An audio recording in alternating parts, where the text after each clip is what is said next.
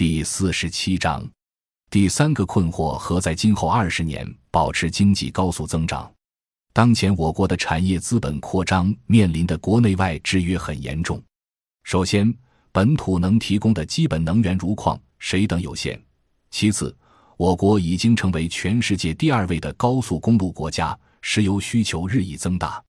总之，自然资源短缺是个硬约束，能够被资本化的资源越来越有限。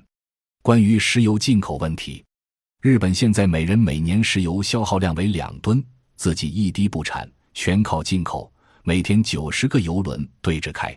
我国去年进口石油三千万吨，进口超过国内总需求的百分之三十。此外，中国加快城市化，为了减少环境污染，城市需用天然气。按照现在的城市化的速度，不用到十五末期。就会有大约七亿城市里和沿海的中国人需要消费石油，中国需进口的石油可能要达上亿吨。到二零一零年至二零二零年，如果城市人口达到八至九亿，而国内产量仍然维持在一亿五千万吨，那就需要进口更多。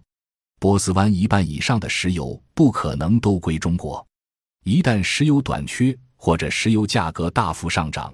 就会成为制约中国经济增长的严重问题。现在，中国的周边环境有点险恶。南海到底是谁的？我们敢在那里进行石油开发吗？我们在南海没有巡洋舰，而越南就有，更不用说控制马六甲海峡了。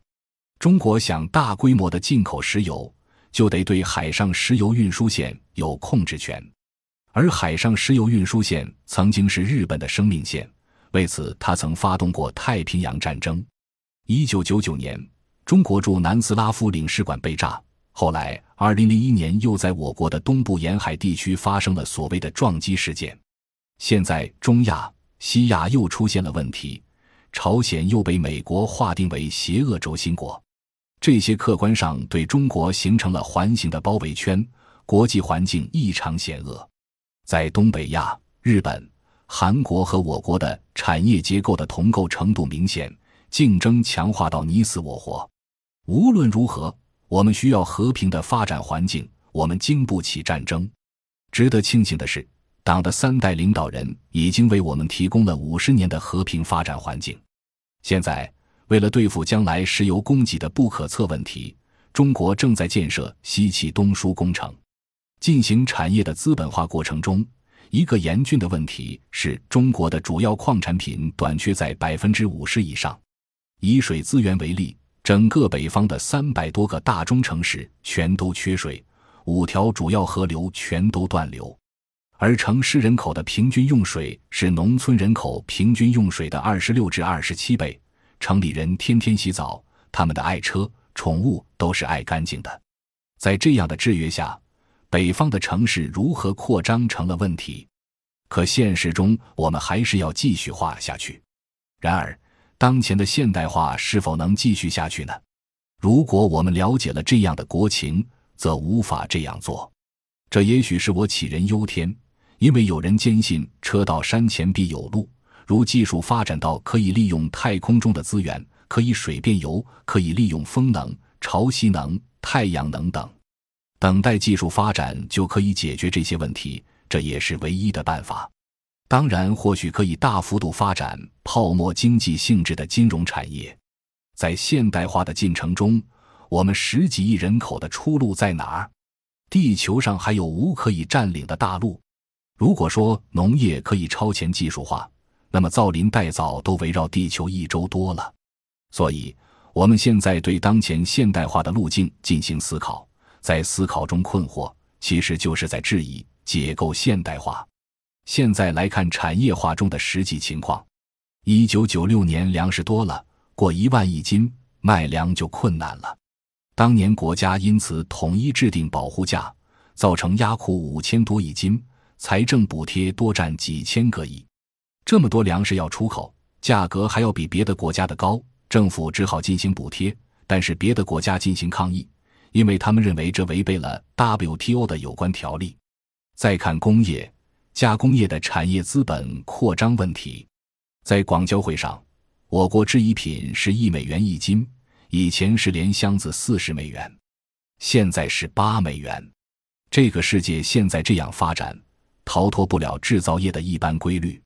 现在利润低到了百分之五至百分之十五，而加工贸易的大头利润都大量的流出了。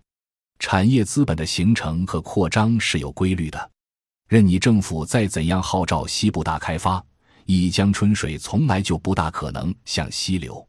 试问，一九九九年开始的西部大开发，有多少资本在三年之内流向了西部？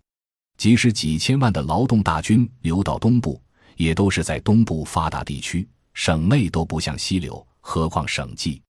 现在的论证具有预用性。正反说都会有理，一会说是产业调整，一会说是产业退出，又是什么验证式转移，什么利了弊了，这是一种僵化的错误思维方式。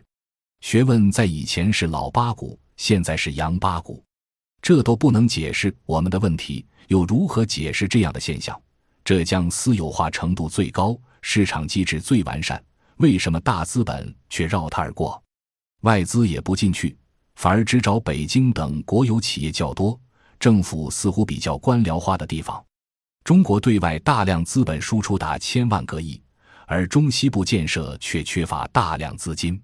珠江三角洲加工业的百分之八十来自港资，欧美资本都到哪儿去了？只能说这些都是由资本的追逐利益最大化的本性决定，由当地是否有资源可以资本化，是否为当地政府掌控所决定。感谢您的收听，本集已经播讲完毕。喜欢请订阅专辑，关注主播主页，更多精彩内容等着你。